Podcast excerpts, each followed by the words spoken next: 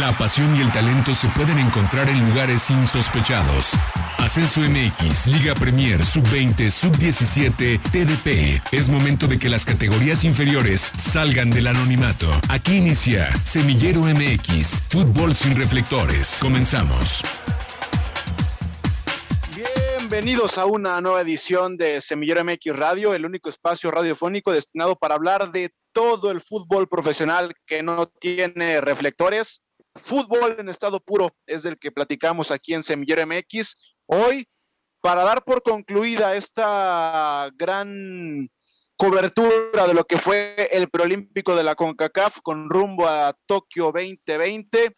Por fin, después de un año de espera, porque se aplazó por el tema ya conocido de la pandemia, después de más de un mes de cobertura, hoy por fin llegamos a la finalización de este torneo proolímpico en Guadalajara y para congratulación de la gente que compone Semillero MX, latinamos a los pronósticos, CONCACAF ya tiene a sus dos representantes para la justa veraniega, será la selección mexicana de fútbol y la selección hondureña, la H, los dos equipos del fútbol de, de Norteamérica y de Centroamérica que estarán disputando las medallas de oro, de plata y de bronce en los próximos Juegos Olímpicos. Y para ello vamos a platicar de lo que fueron las semifinales, la final, los mejores jugadores del torneo, las grandes, las notas altas y por supuesto ahora sí hablar de todas las elecciones que están clasificadas a la justa que se estará llevando a cabo en la capital de Japón. Pero antes de entrar en materia, voy a saludar con mucho gusto a la gente que compone este equipo de trabajo. Y primero, saludo con mucho gusto a Arturo Benavides. Artur, pues te vi, te vi muy nervioso en semanas anteriores, pero le atinamos y ahí quedaron México y Honduras. Le atinamos, me huele como a manada. Le dije que le atiné. Latinó Semillero MX en general, como equipo. ¿Cómo están, amigos? Con el gusto de saludarlos. Aquí estamos. Sí, qué bonito, ¿eh? Qué, qué, buen eh, torneo proolímpico, qué buenas sensaciones nos ha dejado. Digo, más allá de, de sus naturales eh, tropiezos y, bemoles, como pudo haber sido ese accidentado y y feo debut del equipo de Haití, pero fuera de ahí creo que ya lo que vimos el fin de semana y el día de ayer en la, en la gran final deja muy buenas sensaciones y, como lo ponía en un tuit por la noche, el único oro olímpico de esta zona derrotó al último semifinalista de Río 2016. La CONCACAF estará muy bien representada en Tokio 2020. Alexey Arce, bienvenido a Semillero MX. Este, no, no me acuerdo si tú sí latinaste, me parece que tú pusiste a Estados Unidos como el segundo clasificado. Era Guillén, con el gusto de saludarte a ti y a todos nuestros amigos de Semillero MX. Sí, sí, ya veía a Arturo relamiéndose los bigotes para, para comenzar a soltar los hachazos, porque sí, yo fui de los que dije que Estados Unidos eh, podía ser de los clasificados o iba a ser el clasificado junto con México. Y, y, bueno, finalmente Honduras da, digo, no, no, no, no sé si llamarlo la sorpresa, porque también eso sí lo mencionamos y todos coincidíamos que era una selección muy competitiva y termina eliminando a Estados Unidos y, creo que eh, cumple con lo que merecía el torneo, ¿no? Que para mi gusto vino de, de, menos a más, incluso la final, un primer tiempo infumable, el segundo tiempo mejoró bastante por parte de ambos equipos y termina compitiéndole eh, a, México al tú por tú, lo lleva hasta tiempos extras, México también supo responder ante el buen nivel que estaba mostrando Honduras y clasifica a, los, a, su quinto, a, sus quintos Juegos Olímpicos. Y también es momento de hacer un enlace hasta la capital de Honduras, hasta Tegucigalpa, para saludar a un viejo conocido de este equipo de trabajo, Gaspar Vallecillo, colaborador del diario 10 de Honduras. Gaspar, bienvenido. Y pues primero que cualquier otra cosa, felicidades por ese pase a los Juegos Olímpicos de Tokio 2020. Gracias Gerardo, gracias a todos los que nos escuchan, gracias a todos los que están aquí en el programa. La verdad que sí, estoy contento porque Honduras jugó bien el fútbol, demostramos que teníamos jugadores para hacerlo y como dicen ustedes, el torneo pasó de ser eh, regular a muy bueno. Eh, creo que eso, eso fue el torneo, eso fue la final también y, y bueno, México ganó en penales, pero al final las sensaciones son positivas para Honduras. Sí, creo que fue de menos a más. Era, era previsible. El, los partidos de, de, la, de la fase de grupos no podrían ofrecer mucho más de lo que uno puede esperar. El verdadero torneo comenzaba en las semifinales, que fueron el, pasado domingo en el Estadio Jalisco, y después la final ayer en el Estadio Akron, con mucha, con una alta dosis de, de nervio.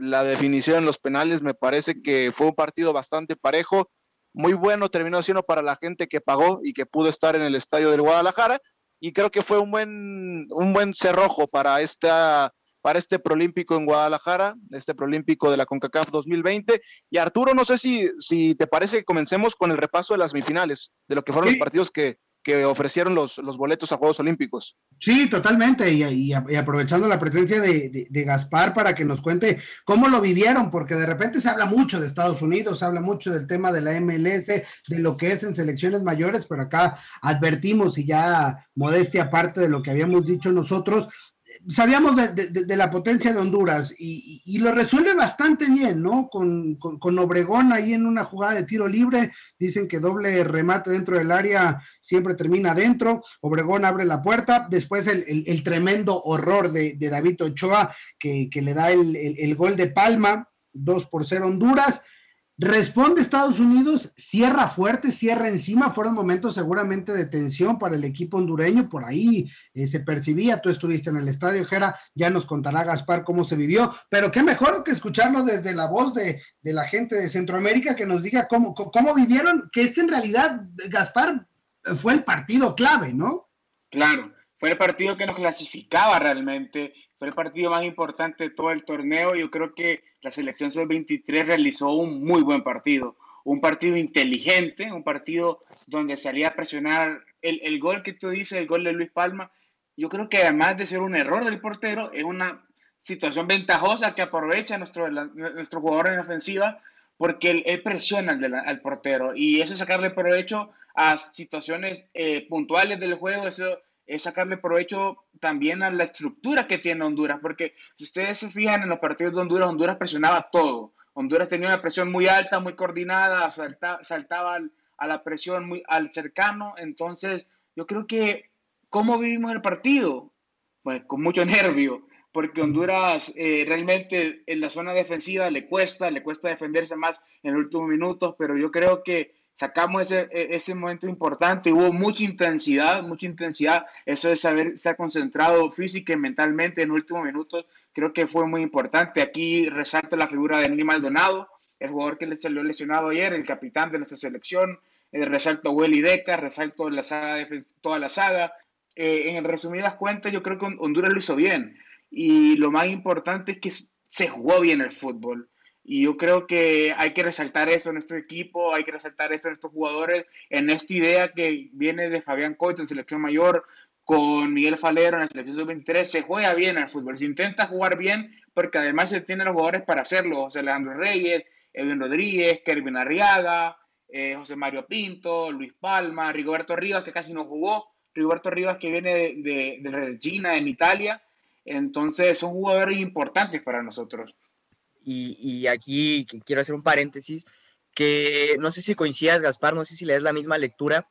Eh, insisto, parte del torneo que vino de menos a más, a mí lo que me llevó a decir eh, que, y a tener ese panorama de que Estados Unidos iba a ser eh, clasificado junto con, Estado, junto con México, perdón, era que, finalmente el empate con el, con el Salvador por parte de, Honduras termina siendo, no sé si sorpresa, y, y para lo, lo, que habíamos preparado, la previa que habíamos dado de Honduras, a mí en lo particular no, no, estaba mostrando lo que, lo que habíamos dicho, ¿no? Quizá ese empate hubiera cambiado distinto a pesar de que califica como, como cabeza de grupo.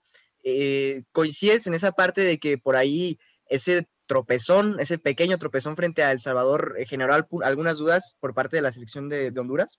Mira, yo creo que habrá que poner las cosas en contexto desde el comienzo. Honduras, Honduras tiene un resultado negativo prácticamente contra El Salvador, pierde a su jugador tal vez idóneo en el, en el medio campo a Kervin Arriaga, sale con doble María, no puede jugar, su compañero que lo reemplaza lo hace bien, y yo creo que toda esta frescura que hay en el medio campo, todas esta, e, e, estas genialidades que hay, hace que Honduras juegue bien.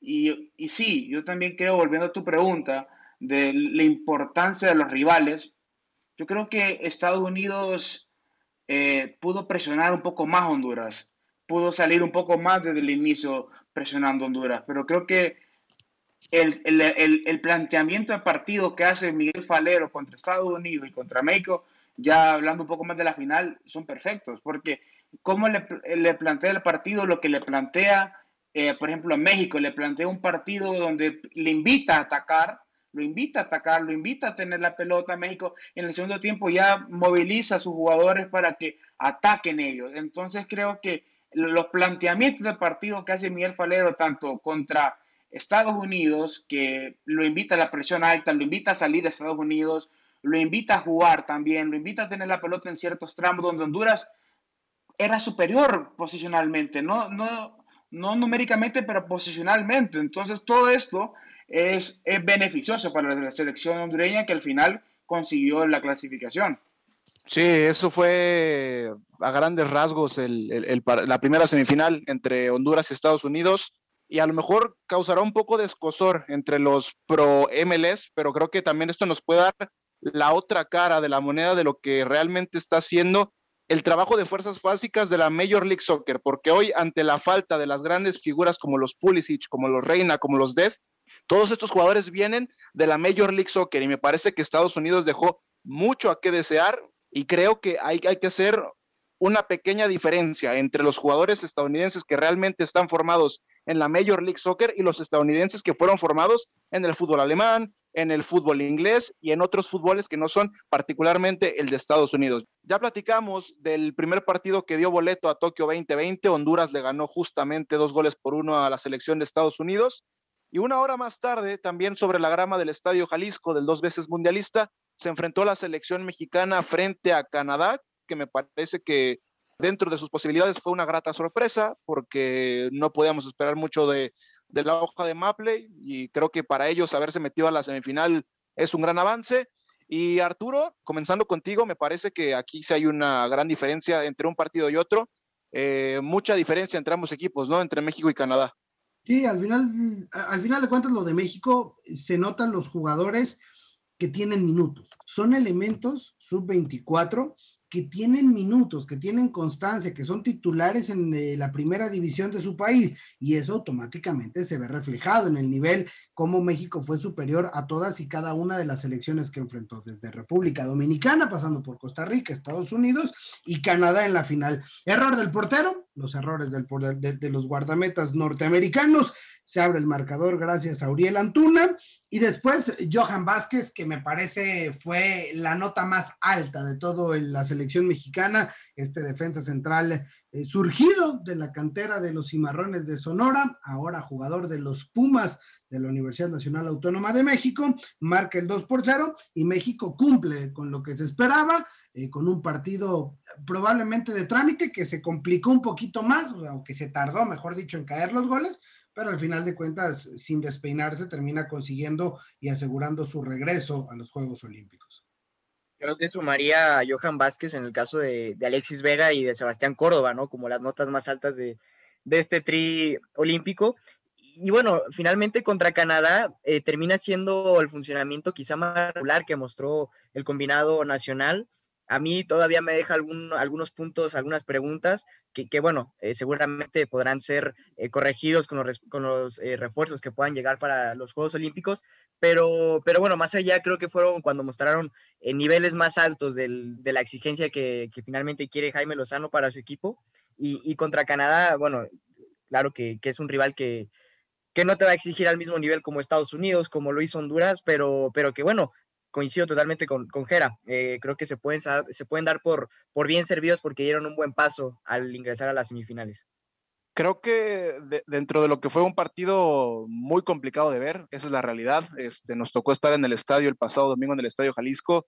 Sí hubo una gran diferencia entre un partido y otro, el de Estados Unidos y, Honduras mucho más parejo, un partido con muchas más emociones, con, un, con una dosis de drama, mientras que en México sabías que era cuestión de tiempo para que cayera un gol y para que de ahí en adelante se, solucionara el partido. Creo que México eh, lo fue llevando, creo que no, no se empleó a fondo en ningún momento del partido. Los primeros 45 minutos los llevó de trámite y después llega ese error del portero canadiense, llega el primer gol de Antuna y de ahí en adelante México amo y señor del partido. Pero bueno, dentro de, de ese marasmo, también me gustaría subrayar lo que hace Jesús Angulo, el lateral del Atlas, que me parece que tiene una buena actuación contra Canadá, un par de actuaciones acertadas y después, insisto, eh, no se podía esperar más, era, era previsible lo que podía pasar y bueno, México termina consiguiendo su boleto frente a Canadá el pasado domingo y ahora sí, Arturo, eh, hablar de lo que pasó ayer en el estadio Akron, la final que creo que muchos la concebíamos como de trámite. La verdad es que después de, que te sabes con el boleto en la mano,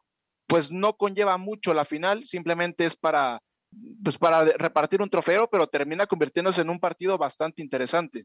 Sí, se puso bueno, se puso bueno sobre todo en el segundo tiempo, después de 45 minutos en los cuales no le pasó nada al partido.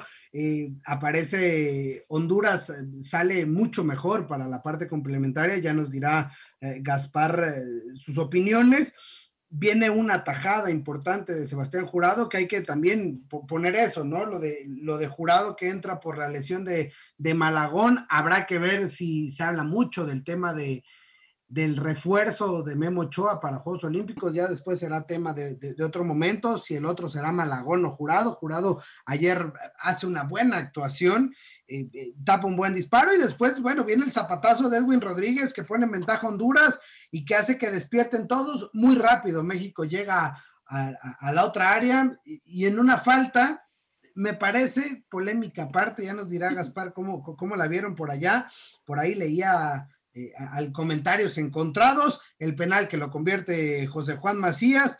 Y, bueno, el empate que obliga a la tanda de penales, donde ahí nuevamente aparece la figura del guardameta de, Cruz Azul para detener un penal y la efectividad y contundencia, los cinco disparos, los cinco goles marcados por parte de los elementos mexicanos, que no se arrugaron, no se achicaron ante la presión, y, al final creo que sí, eh, el segundo tiempo, la, parte final del tiempo regular y los penales, obviamente los penales siempre le van a dar emoción a la definición por un título. Ya, ya ahorita platicamos de los mejores jugadores, pero sí me gustaría escuchar a Gaspar cómo, cómo se vivió esta, esta final.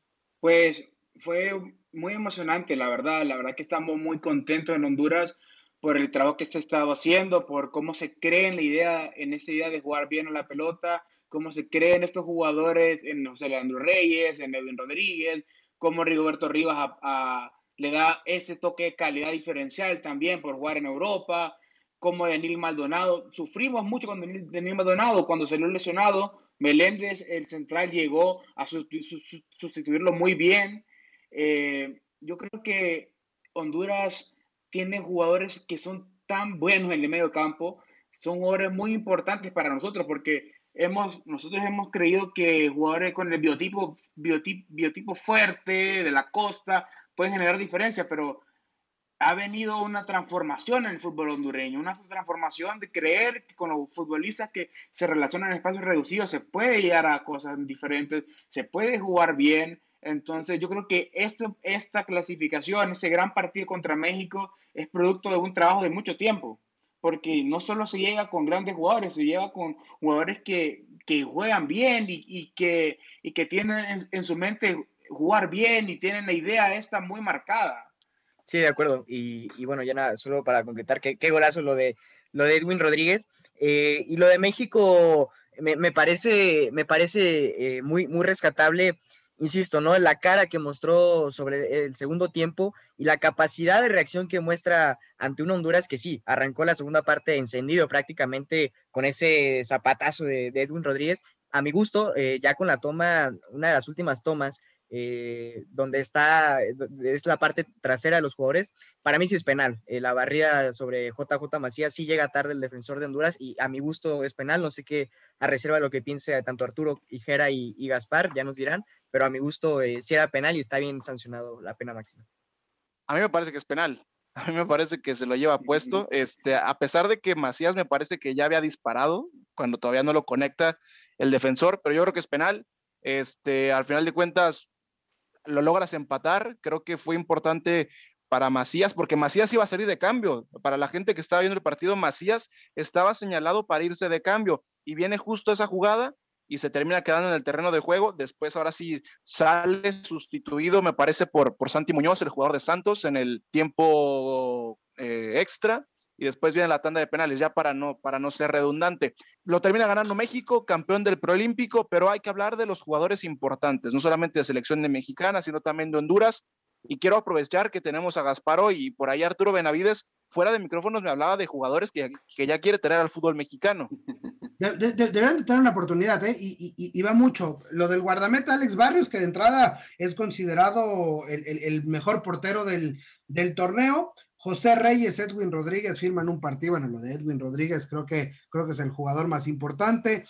García, Denil Maldonado, que ya hablaba Gaspar de, la importancia del capitán hondureño. Acá lo que me genera la, pregunta es, es, qué le ha pasado a estas últimas generaciones de Honduras o, dónde está la clave para que en categorías menores sí destaquen y, tanto así que, son el equipo o la selección, mejor dicho, son la selección con más ah, asistencias a Juegos Olímpicos en los últimos años como representante de la CONCACAF y que después en esa transición a la mayor les ha costado. ¿Cuál, cuál crees que es la, lo que está pasando en ese espacio? Yo creo que lo que pasa es que no se le está dando minutos después.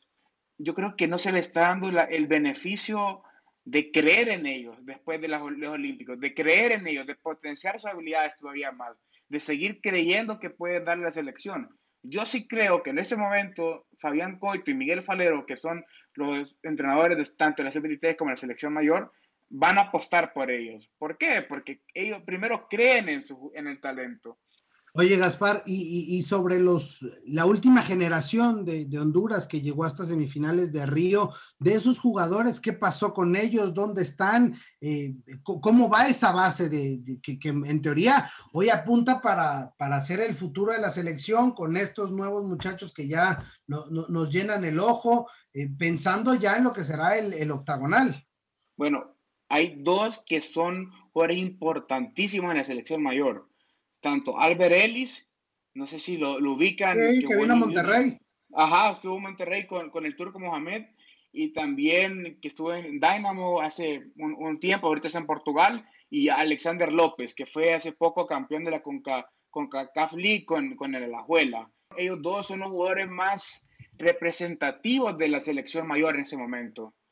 Albert Ellis, que fue justamente el verdugo de Estados Unidos en el último proolímpico. También se enfrentaron Estados Unidos y Honduras, ganaron los catrachos con un par de goles de, de Ellis. Y nada más para completar el dato de los, de los premios a los mejores jugadores del torneo, eh, Alexis Barrios, alias Witty, portero de Honduras, fue, fue el guante de oro. Eh, Sebastián Córdoba se llevó el botín de oro por ser el máximo goleador del torneo. Y Alexis Vega se llevó el balón de oro premio al mejor jugador del torneo. No sé, Arturo, Alexei, si están conformes con los premios. A mí me parece que eh, quedamos cortos con Charlie Rodríguez. ¿eh? Yo creo que Charlie Rodríguez me parece que, no sé, me gustó más. A mí, en lo personal, me gustó más que Alexis Vega. No sé si ustedes están de acuerdo con los premios que se dieron ayer.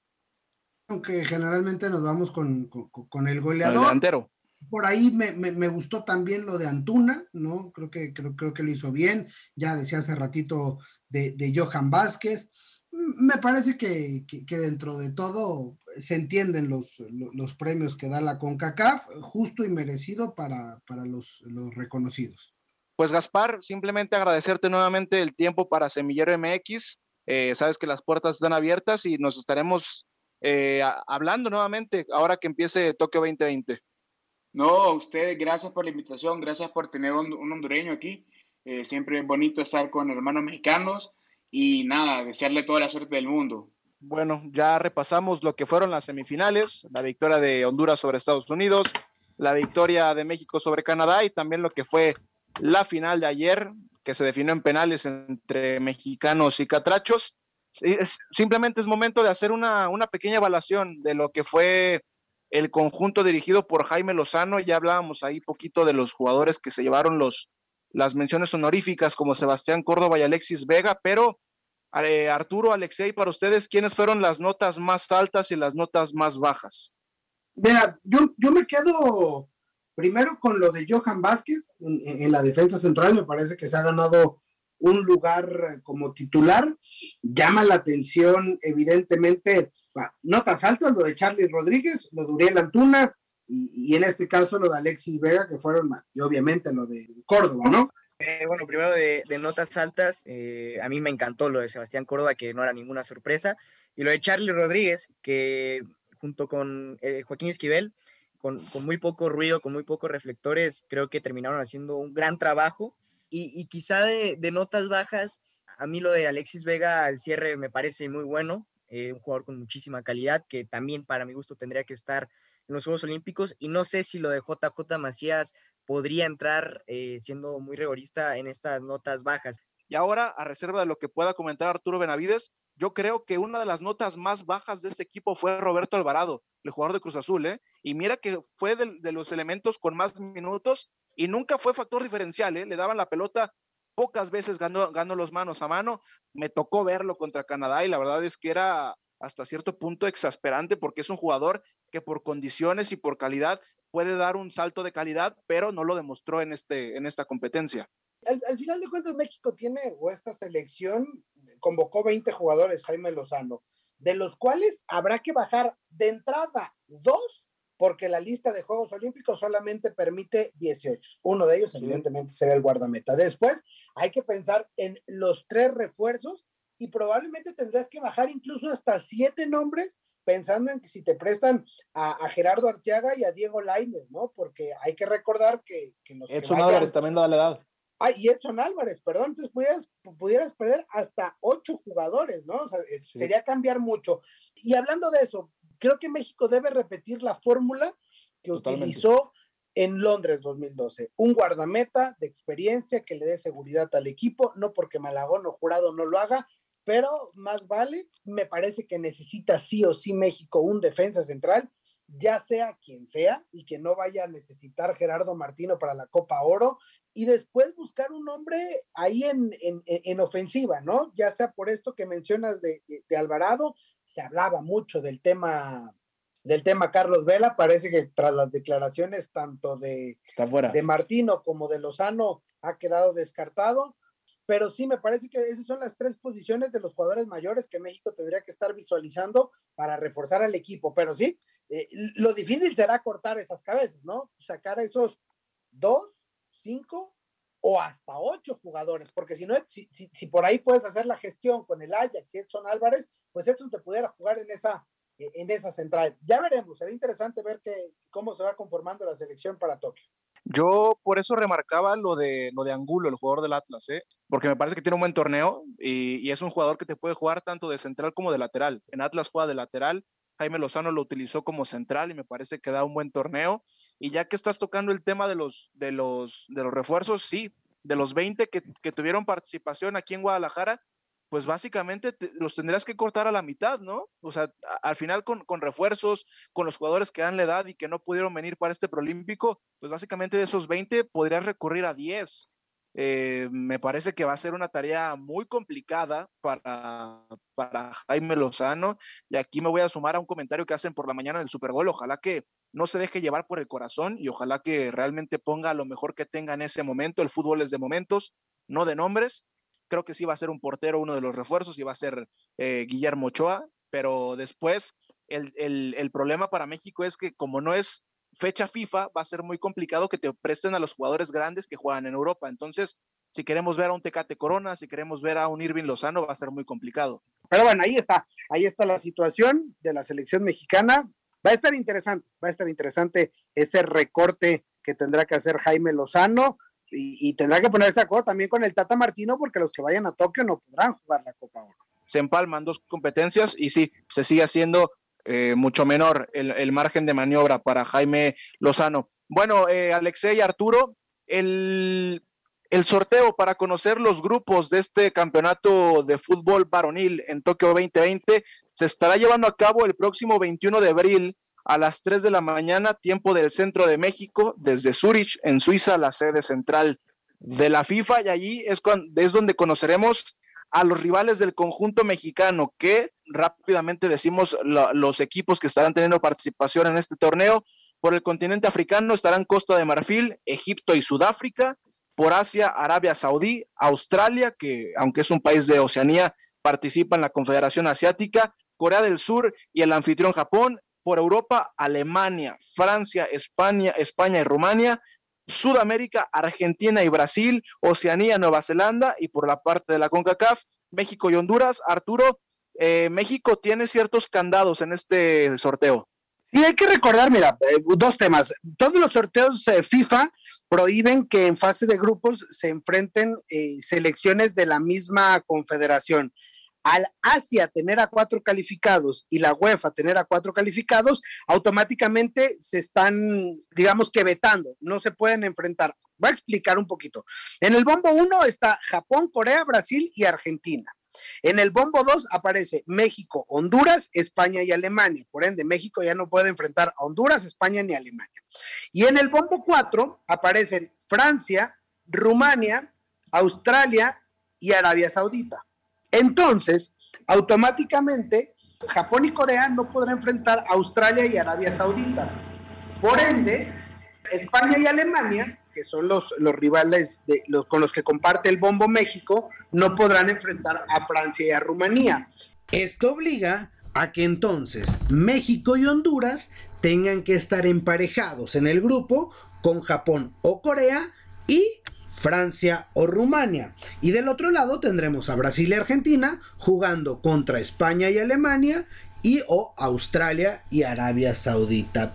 Espero haber sido claro de estas selecciones clasificadas a la competencia, bueno, podemos estar mencionando que veremos que está latente la posibilidad de que veamos a muchas estrellas internacionales. Por ejemplo, Egipto ya confirmó que estará Mohamed Salah, la gran figura del Liverpool. Costa de Marfil tiene a, Nicolás Pepe, jugador del Arsenal. Eh, Japón tiene a, jugadores en, el Liverpool, por ejemplo. Tiene a Cubo en el fútbol español. Corea del Sur podría llamar a Hugh Minson. Francia, Mbappé da la edad, pero dicen que no va a estar. Entonces me parece que puede ser un torneo muy, pero muy interesante.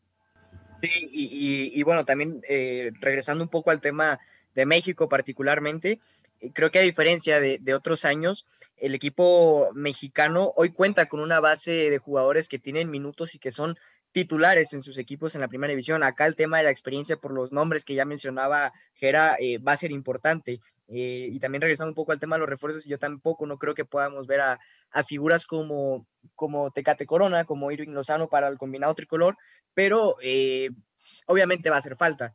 Pero también está esa parte, insisto, ¿no? De que hoy México cuenta con un plantel experimentado, eh, dentro del, fútbol mexicano y va a ser importante, también juega, hay que decirle a la gente que también juega esta parte de, que, bueno, en, fase de grupos vas a evitar España y Alemania y Brasil, Argentina, que no, los vas a, no los vas a enfrentar por, por descarte. Eh, es interesante también este, este juego, ¿no? Pre-Juegos Olímpicos. Sí, y creo que ah, si me apuras, puede tener hasta más nivel que los nuevos formatos que se están proponiendo para, para el Mundial, para, el mismo, para la misma Copa del Mundo, que ya va a tener, pues ahora sí que pueden jugar todos y por consiguiente la, la calidad decrece. Habrá que esperar. Eh, ya para ir cerrando este tema y también porque nos está premiando el tiempo, eh, hay que mencionar también que el torneo de fútbol varonil en Tokio 2020 se estará efectuando del 22 de julio al 7 de agosto. Pues bueno, ahí está toda la información que ustedes deben de tener de cara a lo que será ahora sí los Juegos Olímpicos de Tokio 2020, el fútbol varonil,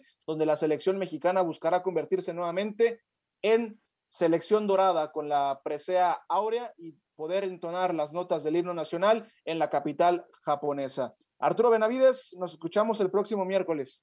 Hasta aquí llegó la cobertura desde Millón MX en el camino rumbo a Tokio 2020. Los esperamos en las redes sociales de Semillero MX y por supuesto en el podcast. A nombre de todo el grupo de trabajo, yo soy Gerardo Guillén y nos escuchamos en la próxima. Gracias por acompañarnos. La próxima semana regresamos para seguir conduciendo el balón por las canchas de las divisiones inferiores del fútbol mexicano, aquí en Semillero MX.